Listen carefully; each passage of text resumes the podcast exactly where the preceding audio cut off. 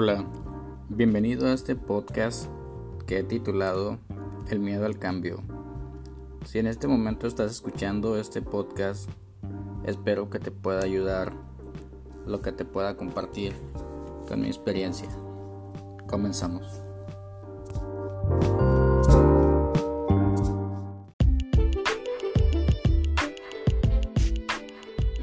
Antes que nada, quiero felicitar a todo el team de Anchor por haber creado esta plataforma que se me hace genial para poder compartir contenido con toda la comunidad de internet que hoy en día estamos virtualmente conectados.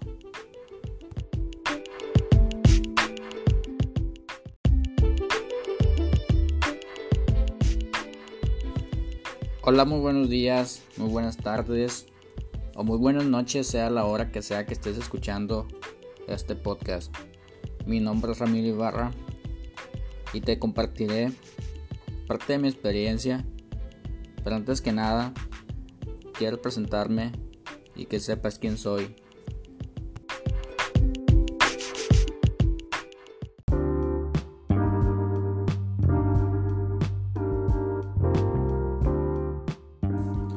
Bueno, este es mi primer podcast. Les confieso que me siento un poco pues nervioso. Ya he estado en algunas ocasiones en radio o en algunos lugares en público, pero esta es mi primera vez que grabo pues básicamente un podcast. Quiero platicarles que pues quién es Ramiro Ibarra. Nací en la ciudad de Los Mochis un 14 de diciembre de 1980 de padres eh, sinaloenses. Para los que no ubican, pues me encuentro en México al norte. Pues Sinaloa se considera como una ciudad violenta. Me caga a veces que digan que es eh, pues un lugar donde no se puede vivir, más por el tema ¿no? de, de la inseguridad. Pero son cosas que hay que reconocer y que es difícil a veces aceptar y sobrellevarlas.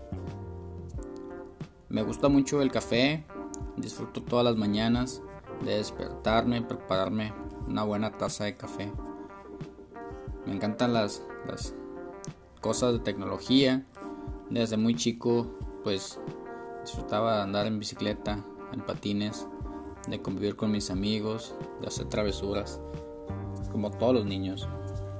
Mis padres son comerciantes y me inculcaron pues, sobre todo la cultura del trabajo, ¿no? del emprendimiento y sobre todo de, de tener siempre algo para gastar, para comprarte pues tus cosas y no depender pues de nadie.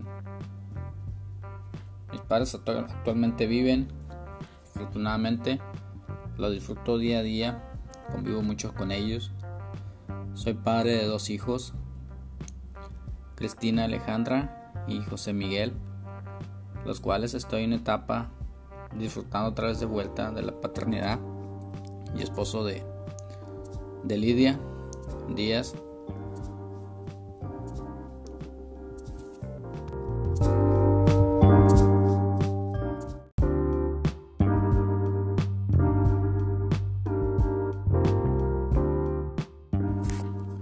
Pues desde muy chico, como les comentaba, me dediqué también a hacer oficios.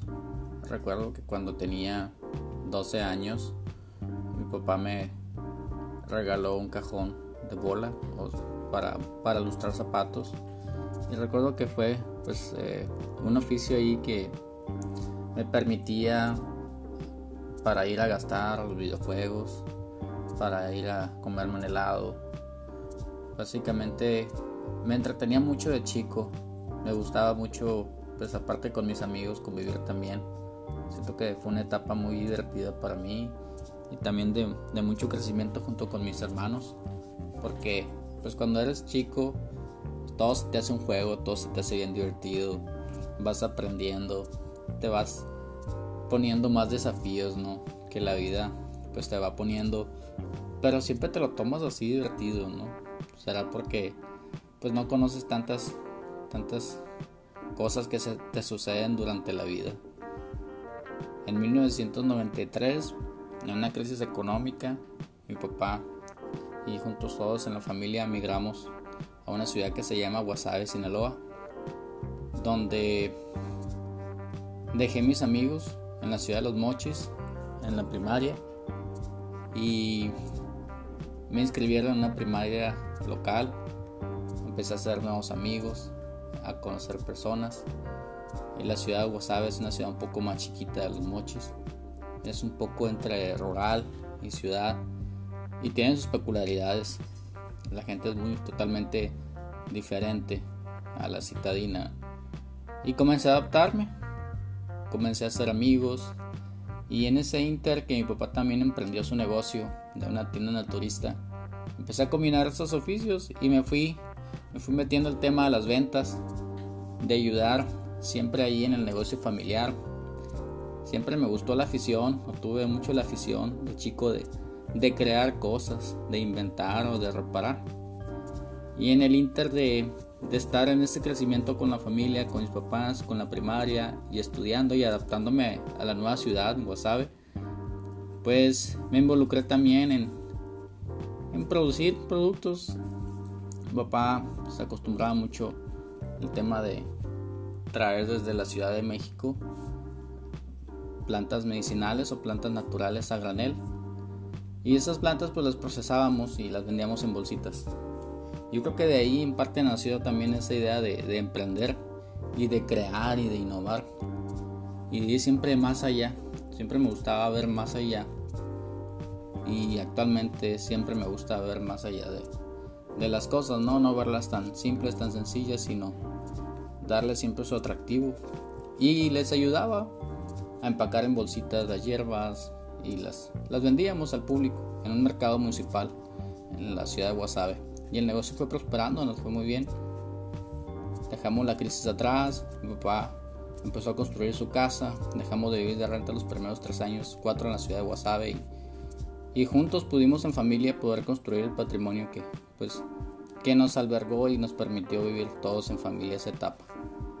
Y siempre le sugerí a mi papá, pues porque no darle más presentación al producto. Y con el tiempo que me fui involucrando, me fue escuchando en las ideas. Recuerdo que yo tenía como unos 15, 16 años. Ya, ya hace bastante tiempo. Y, y por el tema de mermas, como estábamos en un mercado, pues las bolsas se, se echaban a perder porque a veces las plagas se las comían o las mordían las ratas. Entonces empezamos a darle ahí presentación. Conseguimos unos envases de plástico y todas las hierbas que eran en bolsa las empezamos a envasar. Y recuerdo que de cumpleaños mi papá me preguntó que si quería de cumpleaños, que si quería un carro o quería una computadora. Y recuerdo que en ese entonces yo le dije a mi papá, papá, pues regálame una computadora. Me gusta mucho a mí el tema de las computadoras. Recuerdo que estaba ahí en secundaria y, y sí, me regaló una. Él no entendía nada de computadoras. Él, él básicamente entendía por computadora, no sabía de marcas, ¿no? Él sabía computadoras. Estoy hablando por allá el 93, 94. recuerdo que fue a la frontera y fue y compró una computadora y, y así como se la vendieron, seminueva, armada, me dijo en un cartón, me acuerdo que de huevos, me dijo, ten hijo, ahí está tu computadora, la que me pediste. Y no era una computadora de marca, era una computadora ensamblada que tenía Windows 95, recuerdo tenía un CD-ROOM muy, muy escasamente, unas bocinas así, no eran ni de marca, pero sí era funcional. Y venía con una, un CPU. Y no me acuerdo el procesador si era 486. Después creo que compré una AMD. Y se lo actualicé, le compré una tarjeta de video y, y empezó el Windows a jalar un poquito más rápido. Y apenas me estaba metiendo el tema del software y de conocer lo que es la computación. Fui a un curso básico de Windows, de Office, estoy hablando del 95, 96. Apenas cargaba la computadora Windows y venía acompañado también de una, de una impresora. Me acuerdo que esa impresora A como me daba lata, pero esas, esas impresoras de punto, no sé si se acuerdan de que hacían y y pues eh, a la par que iba aprendiendo el tema de computación, de conociendo computadoras y todo, me metí al tema también de, crear ahí diseños para las etiquetitas. Y eché a andar la impresora y eché a andar unos diseños ahí que hacía yo en, Word. Y, y WordPad creo que era la... Todavía no salía bien el paquete de Office. Y, y, empecé, empecé a hacer diseños y mi papá le gustaba ahí. A los 2-3 años compré una computadora, un, perdón, una impresora láser, LaserJet. Y ya empecé a hacer diseños en Corel, creo que era Corel 8, no sé, sí, más o menos esa versión. Y empecé a involucrarme tanto el tema de, de creación de nuevos productos.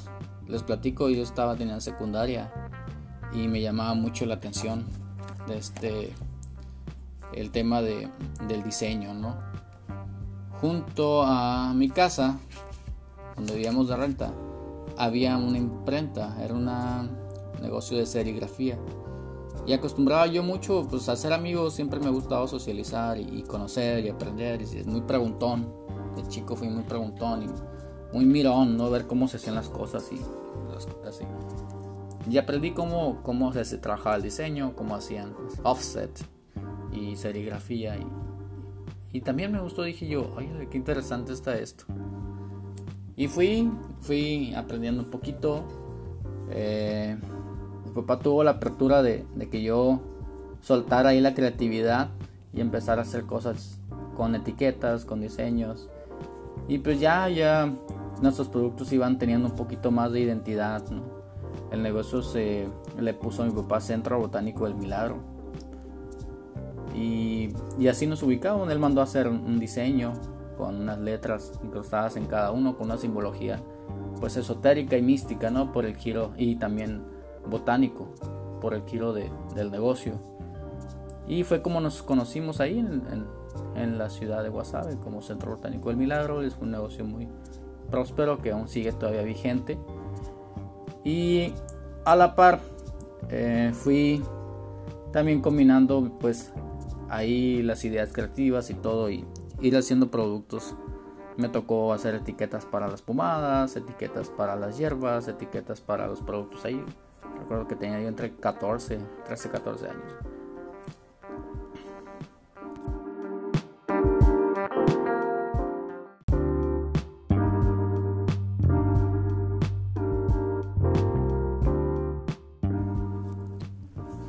Y a la par que combinaba mi trabajo eh, o mis actividades o mis tareas en la familia, pues también lo hacía yendo pues, a la secundaria. Cursé primero, segundo y tercero secundaria en Wasabe y, y posteriormente pues ya fui a la prepa. Recuerdo que mi lapso en la prepa fue estudiar en la, en la escuela nocturna y en las mañanas trabajar en el mercado básicamente siempre estuve ¿no? apegado mucho al trabajo ahí con mis papás, atendiendo siempre al mostrador a los clientes, enseñando los productos y, y dándole atención a los clientes. Y pues tuve una, una formación a veces académica interrumpida, el, el salto a la universidad pues no, no fue muy, muy rápido, se me dificultó y, y esta misma hiperactividad o esta misma, no sé, rebeldía podría llamarse también por, por no estudiar, pues me trajo también algunas consecuencias y que son parte de la adolescencia, del aprendizaje, hoy entiendo, ¿no? Y cursé la universidad en universidad eh, pública de la Universidad Autónoma de Sinaloa, la licenciatura en Administración de Empresas y a la par que también estudiaba la universidad me hacía de empleos temporales, empleos provisionales, pues que me ayudaban también a tener ingresos, no nada más de del trabajo con mis papás. Y entre esos trabajos provisionales, pues me tocó hacer tours. Eh, Aquí cerca hay una playa que se llama Playa de las Glorias y se acostumbraba mucho pues la migración de canadienses, turistas americanos. Y a la par que, que estudiaba, pues tenía un ingreso extra haciendo esos tours. Tengo mucha afición por los idiomas, me gusta pues otras culturas, ¿no? Conocer otro tipo de vida y, y el tema de la comunicación, de interactuar y de comunicarme, pues me facilitó, me abrió muchas puertas para conocer amigos en, diferentes países, que apenas el internet no existía y, y la forma de comunicación con ellos era a través de cartas o de postales. Y me entusiasmaba mucho la idea de crear cartas y de escribirle a mis amigos y de a la par de estudiar inglés pues entender un poquito más cómo viven otras personas y cómo evolucionaba pues el tema también ahí de de mi plan de vida y me encantó me encantó el tema de de la tecnología llegó el internet y pues cambió mucho mi perspectiva de vida. Siempre he sido una persona pues muy aficionada ¿no? al tema de lo digital, de las comunicaciones y del internet. Creo que a todos nos apasiona. Y, y empecé, empecé a involucrarme en el tema de, de conocer diferentes tecnologías, desarrollo de software, diseño gráfico, creación y desarrollo de páginas web. Recuerdo que en ese entonces se usaba FrontPage, Dreamweaver que eran las plataformas para la creación de, de páginas web, de contenido. Me estaba metiendo al tema de los blogs. Me acuerdo que no había smartphone. Cuando recién eh, salieron los teléfonos inteligentes, pues para mí fue un poquito difícil comprar. Tuve que ahorrar dinero, trabajar mucho. Mis papás no me regalaron un teléfono como tal en un cumpleaños. Ellos me decían, bueno, si tú quieres algo, si quieres una bicicleta, pues cómpratela siempre va a ser producto de trabajo, de tu esfuerzo y del negocio familiar, pues échale ganas, trabaja mucho y ya sabes que dependiendo del trabajo es el salario y ya acostumbraba mucho a ahorrar. Recuerdo que el, que el, primer teléfono que compré fue un, un Motorola, Motorola 7 y grababa videos y esos videos se reproducían en multimedia y creaba un blog en Blogger de, de Google. Y yo creaba una reseña con unas fotografías en ese mismo blog cuando hacía mis tours.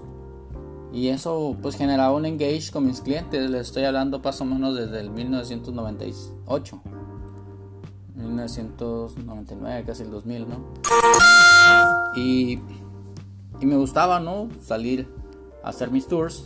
Yo creo que tenía mi pequeña skill o habilidad de, producción o de redacción, y me ponía, tomaba 4 o 5 fotos. Eh, los turistas me daban sus nombres, hacíamos ahí amistad. Yo redactaba al final del tour una reseña de travel para viajar y la subía a mi blog con unos micro videos en 3GP me acuerdo, con Avi, que era el formato que, que, grababa el video. Y salía carísimo, salía carísimo eh, subir eh, contenido a, internet. Eh, Telcel, que es la empresa que en México pues operaba, te, exprimía mucho ¿no? en ese aspecto. Y conforme fue evolucionando el internet, pues fue mejorando también el contenido. Y y fueron mejorando también. Después pasé a otro teléfono un poquito más mejor y fui, fui dominando un poquito ahí el tema de, hacer videos y multimedia y todo eso. Hasta que ya empecé a crear mi propio, mi propio blog un poquito más formal que se llamaba The Magic Coast. Y, y pues me fui conectando con gente alrededor del mundo. Recuerdo que Mirk era la plataforma de chat que usábamos y ICQ pues para muchos no era una plataforma. Uf, yo creo que quienes están escuchando ese podcast se han de estar riendo, no, este güey, que, que baby boomer, ¿no? Que chaburrocón. Pero esa misma afición y ese mismo interés por, por conocer nuevas plataformas, por conocer la tecnología, por tratar de dominarla, pues me, me, me fue llevando, ¿no? Me fue llevando a la par a conocer otras cosas. Eh, terminé la universidad y, y gracias a eso también esa inquietud yo creo este pude conseguir una beca en la Ciudad de México en la Universidad Nacional Autónoma de México, donde tuve la experiencia de, de vivir, ¿no? Como universitario, eh, una beca y, salirme, ¿no? De, provincia, que le llaman, ¿no? Fue Guasave es una pequeña ciudad, pues tiene aproximadamente unos 200 mil habitantes. Y, básicamente, aunque parezca que, son muchas personas, pues nos conocemos todos, ¿no? Es, un pueblito. Y salir a una ciudad y tener esa experiencia universitaria y conectarte con gente de diferentes países, de, Alemania, de, España, de Brasil, pero sobre todo la, multiculturalidad de la Ciudad de México, pues me, llamó mucho la atención. Eh, fue una experiencia muy padre que viví en la universidad y, eso me permitió pues abrirme personalmente eh, un crecimiento personal muy padre, ¿no? De, ser un poco más independiente y de conocer diferentes entornos, sobre todo en el tema de cultura, ¿no? De, de, todas esas riquezas que tenemos aquí en México y que a veces no las, no las apreciamos o no las conocemos o por miedos o por frustraciones no sales, ¿no? De, de donde, de donde estás o por temas de confort. Creo que tuve una, una formación universitaria muy, muy afortunada. Al principio no me gustaba la escuela, eh, la universidad, me sentía desadaptado. Yo conectaba mucho con el tema de tecnología y seguíamos manejando pues cosas de, de escritura, de escribir y de redacción y cosas así y no me adaptaba yo. Creo que el modelo educativo siempre lo criticaba, se me hacía muy obsoleto y desfasado. Y pues más que darle la contra a los maestros, no, no conectaba yo con, con ellos. Y durante esa formación universitaria, pues tuve la fortuna de, de tener un tutor y un orientador educativo y una, y una psicóloga también que, que me facilitaron y me ayudaron a, a tener pues un mejor promedio. Era pésimo. La, la, tercera ocasión que retomé mi universidad, pues tenía yo básicamente seis materias reprobadas y siete materias y, y un 6.3 de promedio. Y me fue gustando el tema de la universidad, de ir estudiando, de conocer cosas nuevas y de aprender. Y, me metí una dinámica muy diferente, sobre muy competitiva y sobre eventos eh, académicos en, base a conocimientos. Y, me gustó, me gustó. Hoy en día hay mucho contenido en internet que tú puedes encontrar y que supera por mucho ¿no? el tema de, del, del del contenido que te dan en la universidad y, y que a veces son esos dilemas donde no encajas, ¿no? Eh, la misma revolución, la misma agilidad con que se está dando esta era tecnológica y, que, que, va muy acelerada, eh, está permitiendo que, que, tú puedas aprender ¿no? en, en, diferentes formas.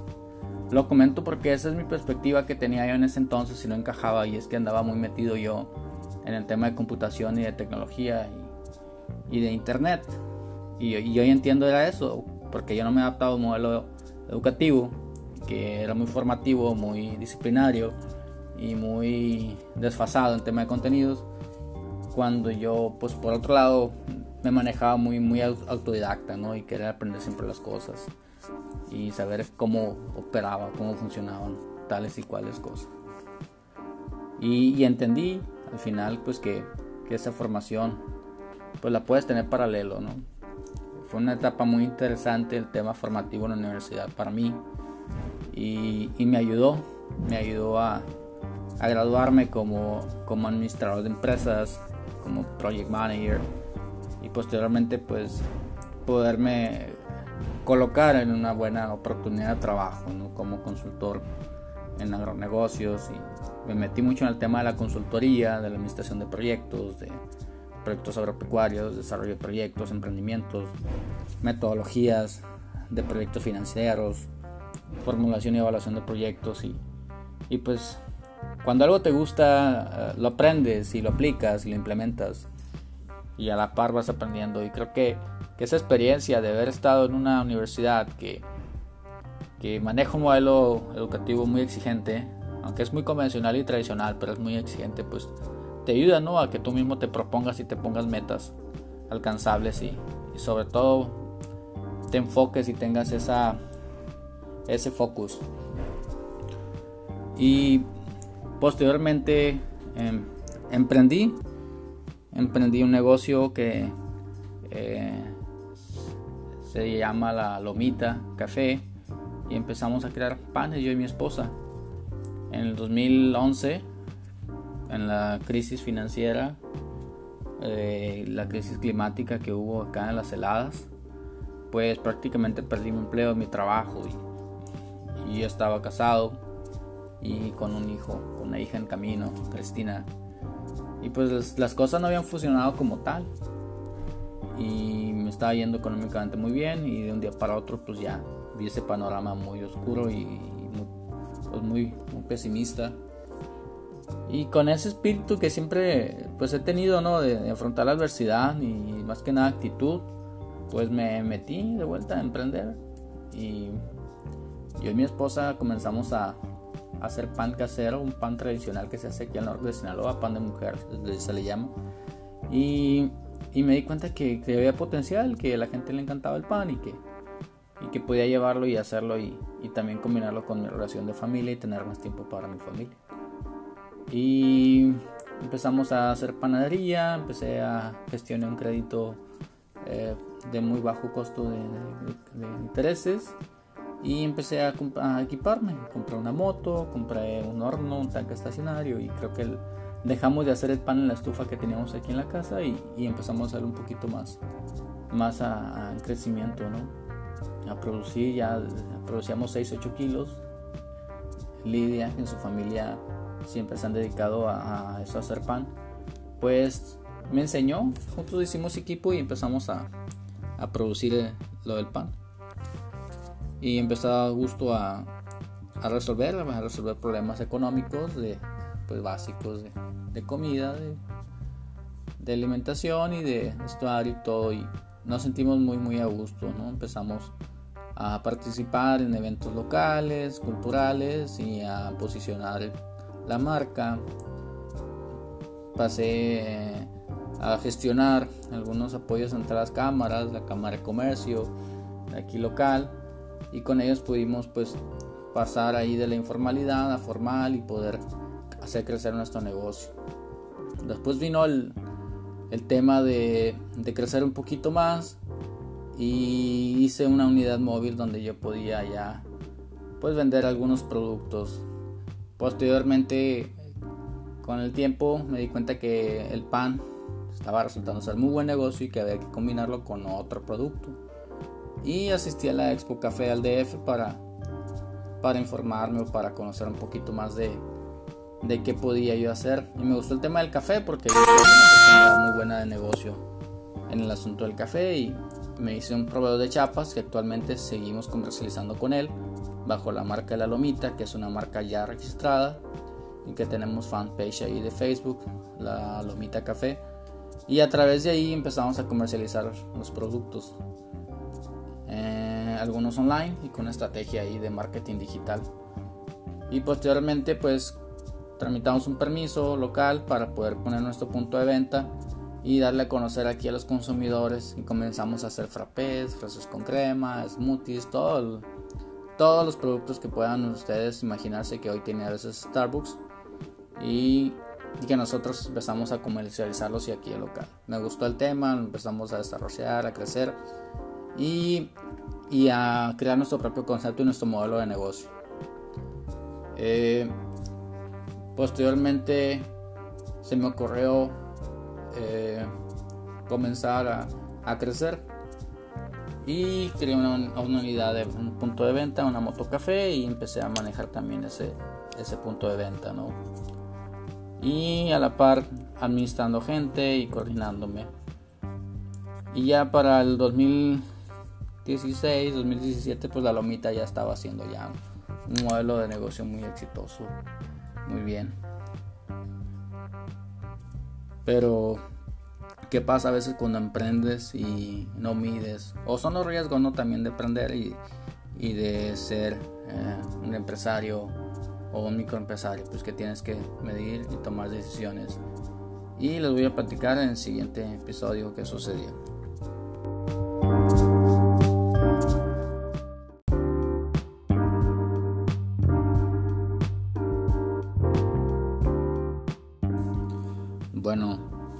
Es mi primer podcast les confieso que me siento un poco pues nervioso.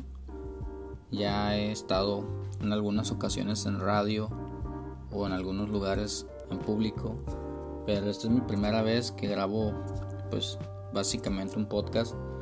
Quiero platicarles que pues quién es Ramiro Ibarra. Nací en la ciudad de Los Mochis un 14 de diciembre de 1980 de padres eh, sinaloenses. Para los que no ubican, pues me encuentro en México, al norte. Pues Sinaloa se considera como una ciudad violenta. Me cae a veces que digan que es eh, pues un lugar donde no se puede vivir, más por el tema de, de la inseguridad. Pero son cosas que hay que reconocer y que es difícil a veces aceptar y sobrellevarlas. Me gusta mucho el café, disfruto todas las mañanas de despertarme y prepararme una buena taza de café. Me encantan las, las cosas de tecnología. Desde muy chico pues disfrutaba de andar en bicicleta, en patines, de convivir con mis amigos, de hacer travesuras, como todos los niños. Mis padres son comerciantes y me inculcaron pues, sobre todo la cultura del trabajo, ¿no? del emprendimiento y sobre todo de, de tener siempre algo para gastar, para comprarte pues tus cosas y no depender pues de nadie. Mis padres actualmente viven, afortunadamente, lo disfruto día a día, convivo mucho con ellos. Soy padre de dos hijos, Cristina Alejandra y José Miguel, los cuales estoy en etapa disfrutando otra vez de vuelta de la paternidad y esposo de de Lidia Díaz.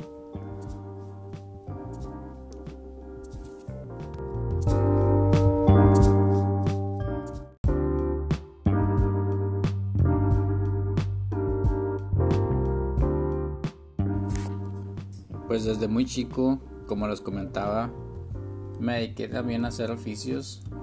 Recuerdo que cuando tenía 12 años, mi papá me regaló un cajón de bola para, para lustrar zapatos.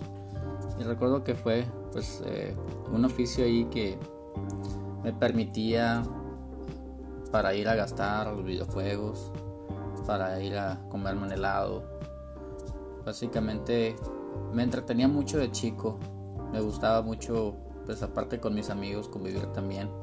Siento que fue una etapa muy divertida para mí y también de, mucho crecimiento junto con mis hermanos.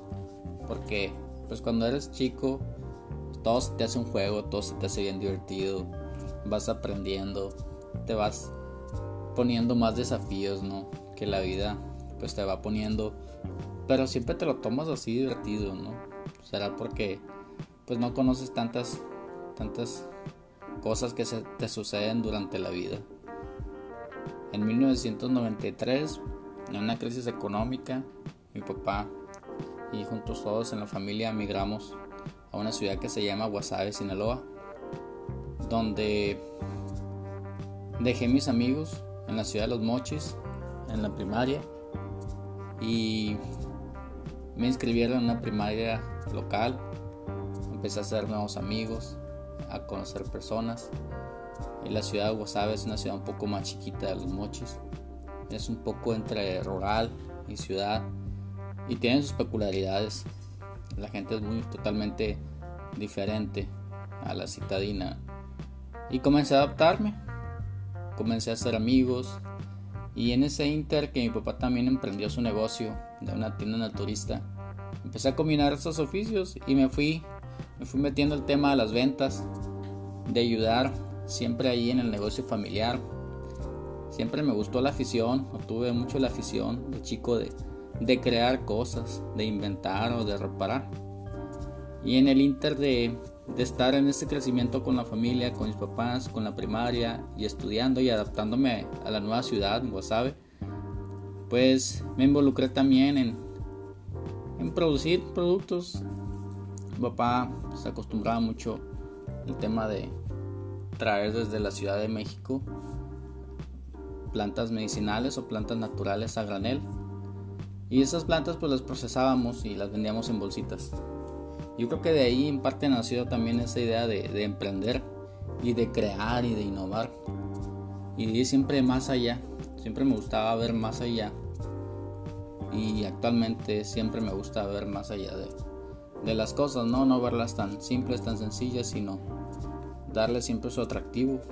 Y les ayudaba a empacar en bolsitas las hierbas y las, las vendíamos al público en un mercado municipal en la ciudad de Guasave. Y el negocio fue prosperando, nos fue muy bien.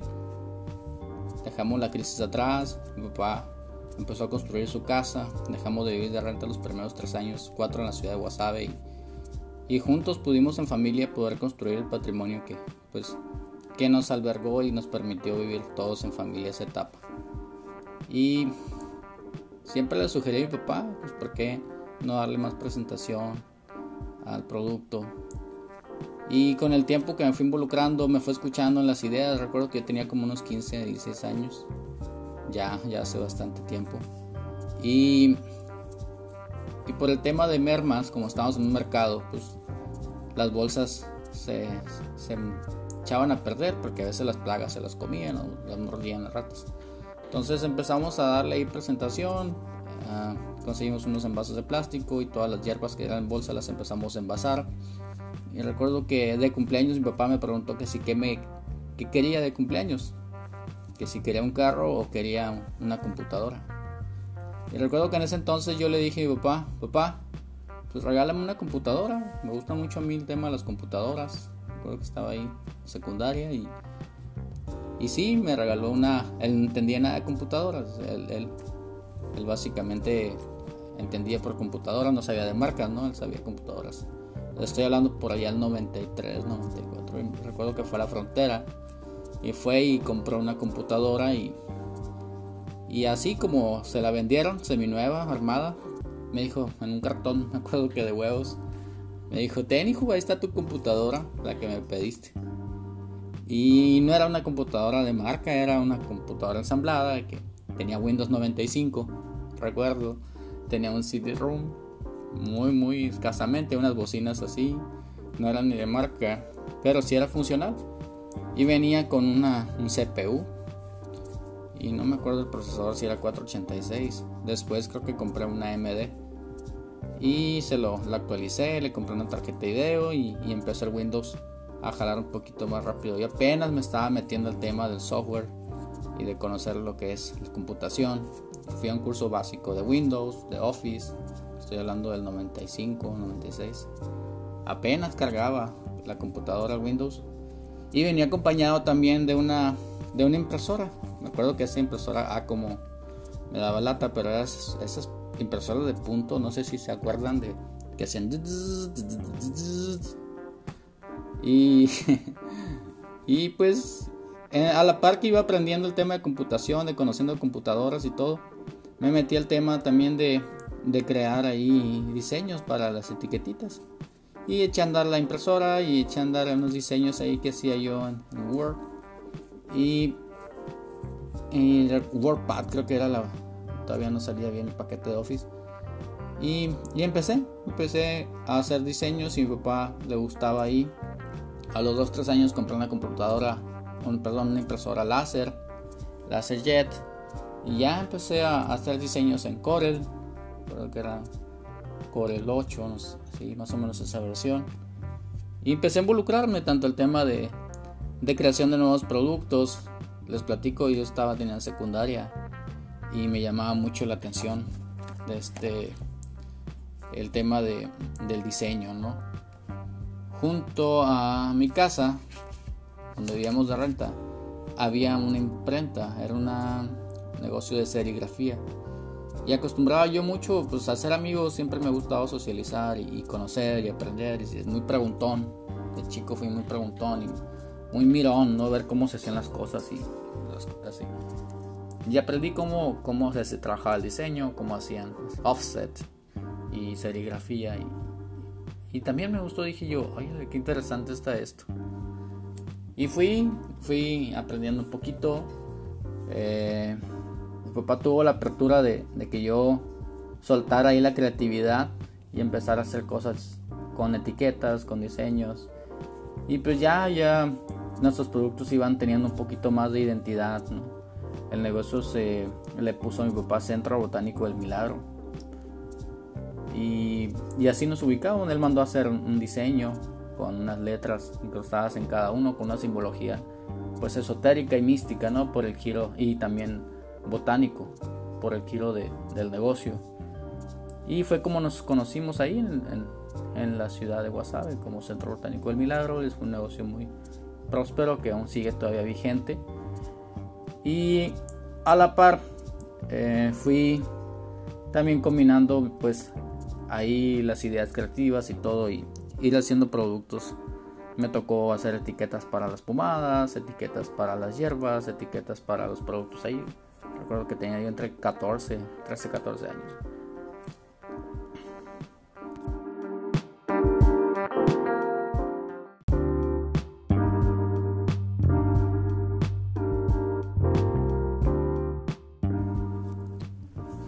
Y a la par que combinaba mi trabajo eh, o mis actividades o mis tareas en la familia, pues también lo hacía yendo pues, a la secundaria. Cursé primero, segundo y tercero secundaria en Guasave y, y posteriormente pues ya fui a la prepa.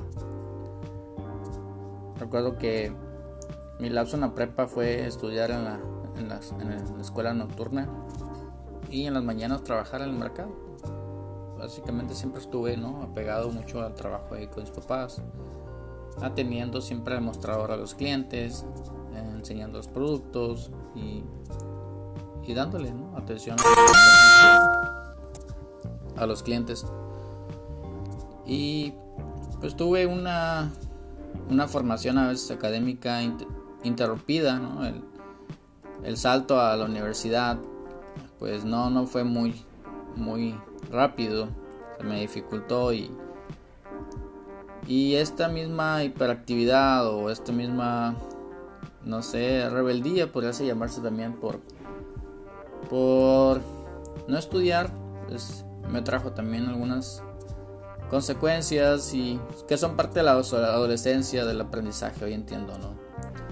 Y cursé la universidad en universidad eh, pública de la Universidad Autónoma de Sinaloa, la licenciatura en Administración de Empresas y a la par que también estudiaba la universidad me hacía de empleos temporales, empleos provisionales, pues que me ayudaban también a tener ingresos, no nada más de del trabajo con mis papás. Y entre esos trabajos provisionales, pues me tocó hacer tours, eh, Aquí cerca hay una playa que se llama Playa de las Glorias y se acostumbraba mucho pues la migración de canadienses y turistas americanos. Y a la par que, que estudiaba, pues tenía un ingreso extra haciendo esos tours. Tengo mucha afición por los idiomas, me gusta pues otras culturas, ¿no? Conocer otro tipo de vida y, y el tema de la comunicación, de interactuar y de comunicarme pues me facilitó, me abrió muchas puertas para conocer amigos en, diferentes países, que apenas el internet no existía y, y la forma de comunicación con ellos era a través de cartas o de postales.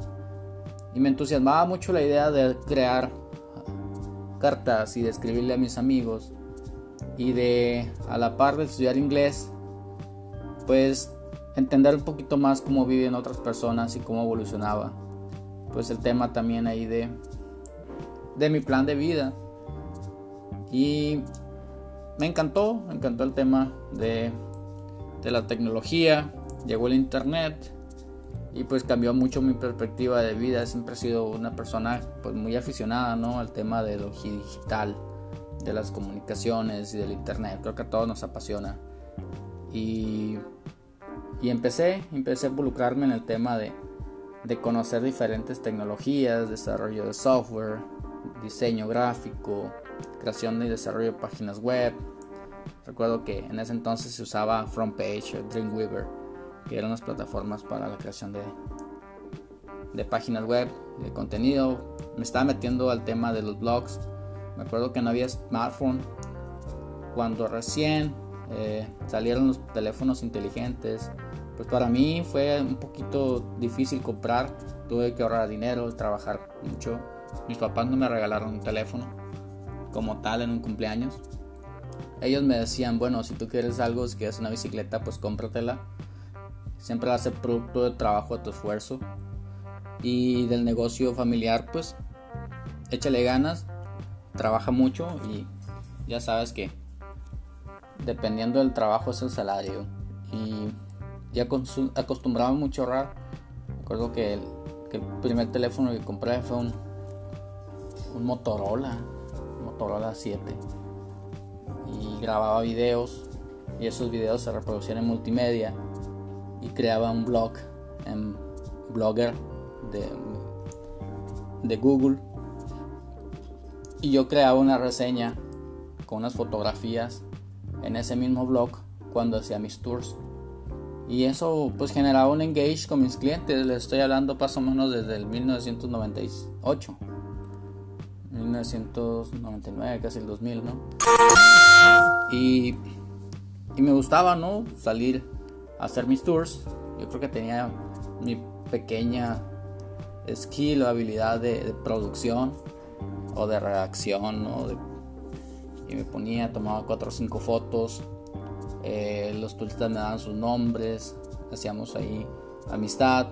Yo redactaba al final del tour una reseña de travel para viajar y la subía a mi blog con unos micro videos en 3GP. Me acuerdo, en AVI, que era el formato que, que, que grababa el video. Y salía carísimo, salía carísimo eh, subir eh, contenido a, internet. Eh, Telcel, que es la empresa que en México pues operaba, te, te, exprimía mucho ¿no? en ese aspecto. Y conforme fue evolucionando el internet, pues fue mejorando también el contenido. Y, y fueron mejorando también. Después pasé a otro teléfono, un poquito más mejor. Y fui fui dominando un poquito ahí el tema de, hacer videos y multimedia y todo eso. Hasta que ya empecé a crear mi propio, blog un poquito más formal, que se llamaba The Magic Coast. Y, y pues me fui conectando con gente alrededor del mundo. Recuerdo que Mirk era la plataforma de chat que usábamos y ICQ. Pues para muchos no era una plataforma uf, yo creo que quienes están escuchando ese podcast se han de estar riendo, no, este güey, que, que baby boomer, ¿no? Que chaburrocón. Pero esa misma afición y ese mismo interés por, por, conocer nuevas plataformas, por conocer la tecnología, por tratar de dominarla, pues me, me, me fue llevando, ¿no? Me fue llevando a la par a conocer otras cosas. Eh, terminé la universidad y y gracias a eso, también esa inquietud, yo creo, de este, pude conseguir una beca en la Ciudad de México, en la Universidad Nacional Autónoma de México, donde tuve la experiencia de, de vivir, ¿no? Como universitario, eh, una beca y, salirme, ¿no? De, provincia, que le llaman, ¿no? Fue Guasave es una pequeña ciudad, pues tiene aproximadamente unos 200 mil habitantes. y, básicamente, aunque parezca que son muchas personas, pues nos conocemos todos, ¿no? Es, un pueblito. Y salir a una ciudad y tener esa experiencia universitaria y conectarte con gente de diferentes países, de, Alemania, de, España, de Brasil, pero sobre todo la, multiculturalidad de la Ciudad de México, pues me, llamó mucho la atención.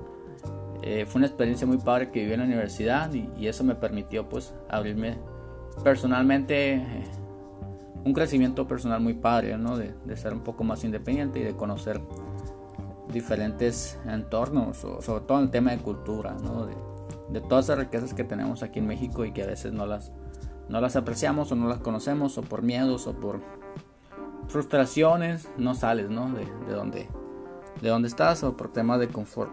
Creo que tuve una, una formación universitaria muy, muy afortunada.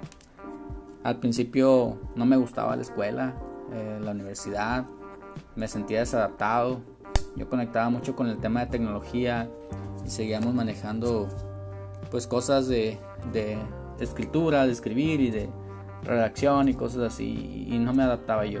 Creo que el modelo educativo siempre lo criticaba, se me hacía muy obsoleto y desfasado. Y pues más que darle la contra a los maestros, no, no conectaba yo con, con ellos. Y durante esa formación universitaria, pues tuve la fortuna de, de tener un tutor y un orientador educativo y una, y una psicóloga también que, que me facilitaron y me ayudaron a, a tener pues un mejor promedio, era pésimo. La, la, tercera ocasión que retomé mi universidad, pues tenía yo básicamente seis materias reprobadas y siete materias y, y un 6.3 de promedio. Y me fue gustando el tema de la universidad, de ir estudiando, de conocer cosas nuevas y de aprender. Y, me metí una dinámica muy diferente, sobre muy competitiva y sobre eventos eh, académicos en, base a conocimientos y, me gustó, me gustó. Hoy en día hay mucho contenido en internet que tú puedes encontrar y que supera por mucho ¿no? el tema de, del, del, contenido que te dan en la universidad y, y, que a veces son esos dilemas donde no encajas, ¿no? Eh, la misma revolución, la misma agilidad con que se está dando esta era tecnológica y, que, que, va muy acelerada, está permitiendo que, que, tú puedas aprender ¿no? en, diferentes formas. Lo comento porque esa es mi perspectiva que tenía yo en ese entonces y no encajaba y es que andaba muy metido yo en el tema de computación y de tecnología y, de internet. Y, y, hoy entiendo era eso, porque yo no me he adaptado a un modelo educativo que era muy formativo, muy disciplinario y muy desfasado en tema de contenidos. Cuando yo, pues por otro lado, me manejaba muy, muy autodidacta, ¿no? Y quería aprender siempre las cosas y saber cómo operaba, cómo funcionaban tales y cuales cosas. Y, entendí al final, pues que, que, esa formación, pues la puedes tener paralelo, ¿no? Fue una etapa muy interesante el tema formativo en la universidad para mí y, me ayudó, me ayudó a, graduarme como, como administrador de empresas, como project manager y posteriormente pues poderme colocar en una buena oportunidad de trabajo como consultor en agronegocios y me metí mucho en el tema de la consultoría, de la administración de proyectos, de proyectos agropecuarios, desarrollo de proyectos, emprendimientos, metodologías de proyectos financieros, formulación y evaluación de proyectos y, y pues cuando algo te gusta eh, lo aprendes y lo aplicas y lo implementas y a la par vas aprendiendo. Y creo que, esa experiencia de haber estado en una universidad que, que maneja un modelo educativo muy exigente, aunque es muy convencional y tradicional, pero es muy exigente, pues te ayuda ¿no? a que tú mismo te propongas y te pongas metas alcanzables y, sobre todo te enfoques y tengas ese focus. Y posteriormente em, emprendí emprendí un negocio que eh, se llama La Lomita Café y empezamos a crear panes yo y mi esposa. En el 2011, en la crisis financiera, eh, la crisis climática que hubo acá en las heladas, pues prácticamente perdí mi empleo, mi trabajo y, y yo estaba casado y con un hijo, con una hija en camino, Cristina. Y pues las cosas no habían funcionado como tal. Y me estaba yendo económicamente muy bien y de un día para otro pues ya vi ese panorama muy oscuro y, muy, pues muy, pesimista. Y con ese espíritu que siempre pues he tenido, ¿no? De, afrontar la adversidad y más que nada actitud, pues me metí de vuelta a emprender. Y yo y mi esposa comenzamos a, hacer pan casero, un pan tradicional que se hace aquí al norte de Sinaloa, pan de mujer, se le llama. Y, y me di cuenta que, que, había potencial, que a la gente le encantaba el pan y que, y que podía llevarlo y hacerlo y, y, también combinarlo con mi relación de familia y tener más tiempo para mi familia. Y empezamos a hacer panadería, empecé a gestionar un crédito eh, de muy bajo costo de, de, de intereses y empecé a, equiparme. Compré una moto, compré un horno, un tanque estacionario y creo que dejamos de hacer el pan en la estufa que teníamos aquí en la casa y, empezamos a hacer un poquito más, más a, crecimiento, ¿no? A producir, ya producíamos 6, 8 kilos. Lidia en su familia siempre se han dedicado a, eso, a hacer pan. Pues me enseñó, juntos hicimos equipo y empezamos a, a producir eh, lo del pan. Y empezó a gusto a, a resolver, a resolver problemas económicos de, pues, básicos de, comida, de, alimentación y de estuario y todo. Y nos sentimos muy, muy a gusto, ¿no? Empezamos a participar en eventos locales, culturales y a posicionar la marca. Pasé a gestionar algunos apoyos entre las cámaras, la Cámara de Comercio aquí local y con ellos pudimos pues pasar ahí de la informalidad a formal y poder hacer crecer nuestro negocio.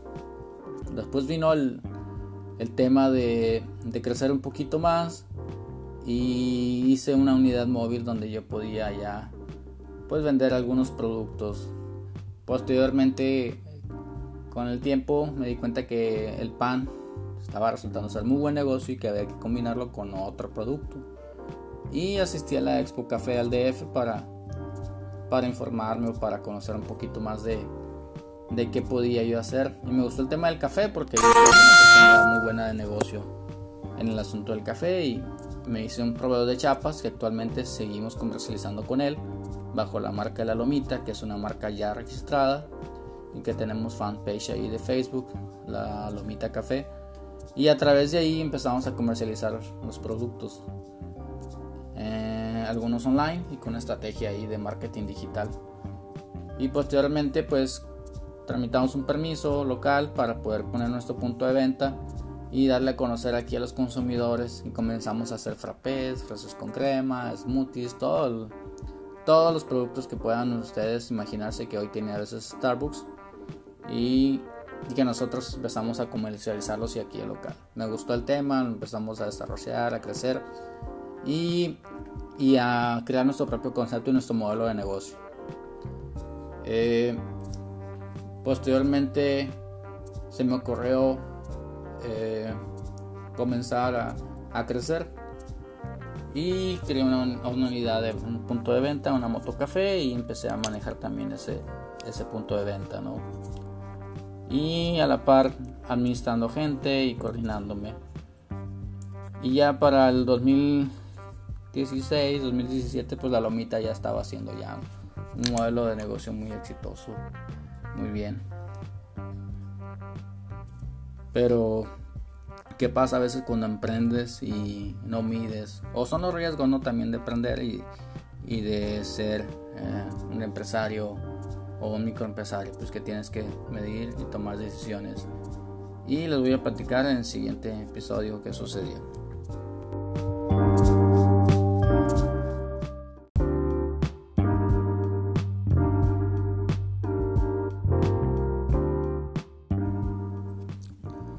Bueno, como les comentaba un poquito de la historia de la lomita, eh, retomándolo, eh, les decía que se me ocurrió, tuve la ocurrencia ¿no? de, establecerme, de adquirir un local en renta, de un mobiliario, de contratar empleados y de lanzar la lomita como tal, como una, un coffee shop, una cafetería.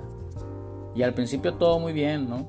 Todo muy bien, eh, los primeros meses con ventas muy estables y compartía en redes sociales, hacía live, comunicaba pues a mis clientes, a mis, consumidores, eh, los productos, las novedades y tenía alguna promoción. Eso era lo que hacía yo en redes sociales.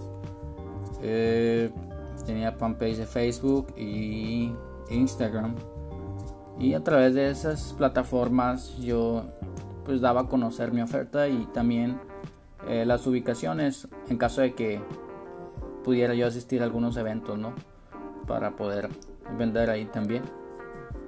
Y se me salió la operación de control, no pude medir los riesgos, me descapitalicé, las ventas no me estuvieron cuadrando y tuve que cerrar. Fue una decisión muy fuerte personal porque emprender un proyecto en pareja a veces sacrificas mucho tiempo personal y descuidas la familia, los ratos, los momentos, esos, esos micro momentos a veces por, por estar en la operación de, tu proyecto.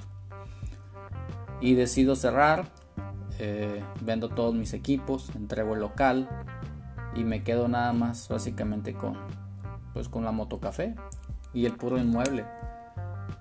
Y me pongo a vender pan en la calle. Pongo a vender pan en la calle en tiempo, unos 2, 3 meses. Eh, me pongo a hacerlo a la par de, querer hacer cosas. Eh, me deprimo, salgo a la calle, hago como que quiero vender las cosas. Mi esposa Lidia también me ayuda. Eh, con mi hija, yendo a la escuela. Y se me empiezan a salir las cosas de control. Caigo una depresión fuerte, una crisis pues muy emocional, muy fuerte, donde tuve que ir al doctor, a consulta y a terapia para poder recuperarme de vuelta de, de esa, ¿no? De esa presión que traía y pues de no poder controlar a veces los factores. Y otra vez en ese proceso de recuperación, pues volver a retomar de vuelta mi vida, mi plan, mi todo. Y comienzo otra vez, Ramiro, comienzo otra vez, Ramiro, a emprender a vender pan en la calle, a resolver. Y le digo a Lidia, ¿sabes qué? Voy a dejar de vender pan. Este, voy a, a salir a, a pedir trabajo y, y, a buscar una oportunidad como tal.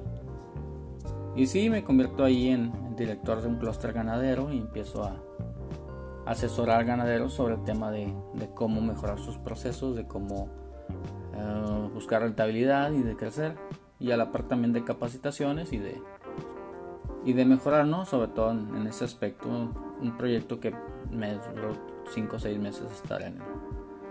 Y posteriormente recurro al negocio familiar con mis papás y con mi hermano y trabajo con ellos un tiempo de 3-4 meses, muy provisional. Y mientras buscaba algo que me, que me llenara o que me entretuviera, pero que a la par también resolviera, ¿no? Y lo poco mucho que ganaba yo ahí en la tienda turista, que no es un negocio muy grande ni da para muchos, pero resuelve básicamente algunas pequeñas cosas. Ya con, con otro hijo en camino, con José Miguel, que apenas estaba en la panza de mi esposa y, y sí, resultaba difícil, resultaba difícil poder llevar ese ritmo de vida y muy presionado, ¿no? Entonces eh, pasa una crisis de pareja, eh, surge la separación y, me quiebro, me quiebro totalmente y, no hay qué hacer. Me, entro en depresión de vuelta y, y un amigo me ofrece la oportunidad de, de trabajar en una agencia digital de de creación de branding, de marketing. Y es un amigo que tuve mucha, mucha, pues mucha afinidad con él de, adolescente por el tema de, internet y todo. Y que a la par que hoy en día pues hemos hecho muy buena mancuerna y al cual le agradezco mucho a Miguel Ramírez porque pues somos un par de locos que andamos pues ahora sí que bien metidos en el tema de marketing digital, de activar el switch en las empresas digitales de inculcarles el sentido de urgencia de por qué es importante hoy en día subirse al barco del tema digital y que no es ya un tema de moda, ¿no? Es un tema muy urgente de productividad y de eficiencia y de, rentabilidad porque estamos pues ahora sí que en lo que es la revolución 4.0 y que todos ya se están subiendo al barco y el que no se suba pues pues como pasa en todas las empresas, ¿no? Te adaptas o sobrevives o o te lleva cierras y bajas la cortina. Y me metí en este mundo apasionante del marketing y me ha encantado. He podido otra vez de vuelta retomar yo el rumbo de mi vida.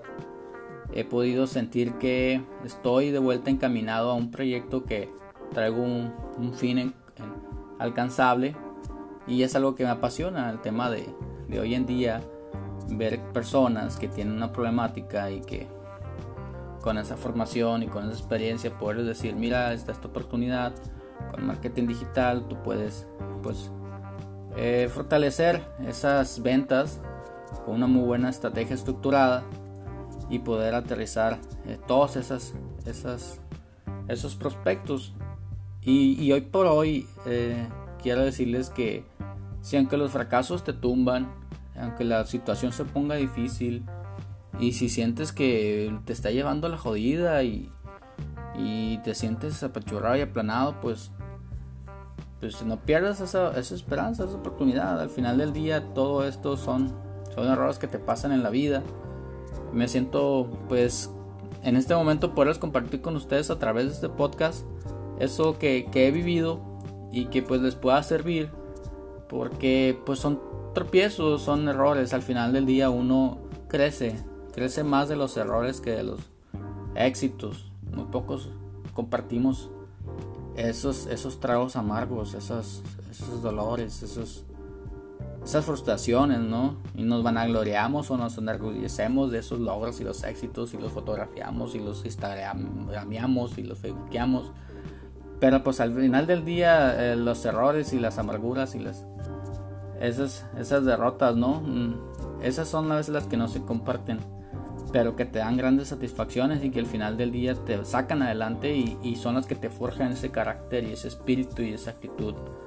Y, soy un bendecido, soy un afortunado de decir, bueno, el día de hoy tuve la gracia de poder levantarme, retomar mi proyecto, sacar adelante mis, mis objetivos y volver a reencaminarme y estoy tratando de lograr de vuelta qué es lo que estoy haciendo.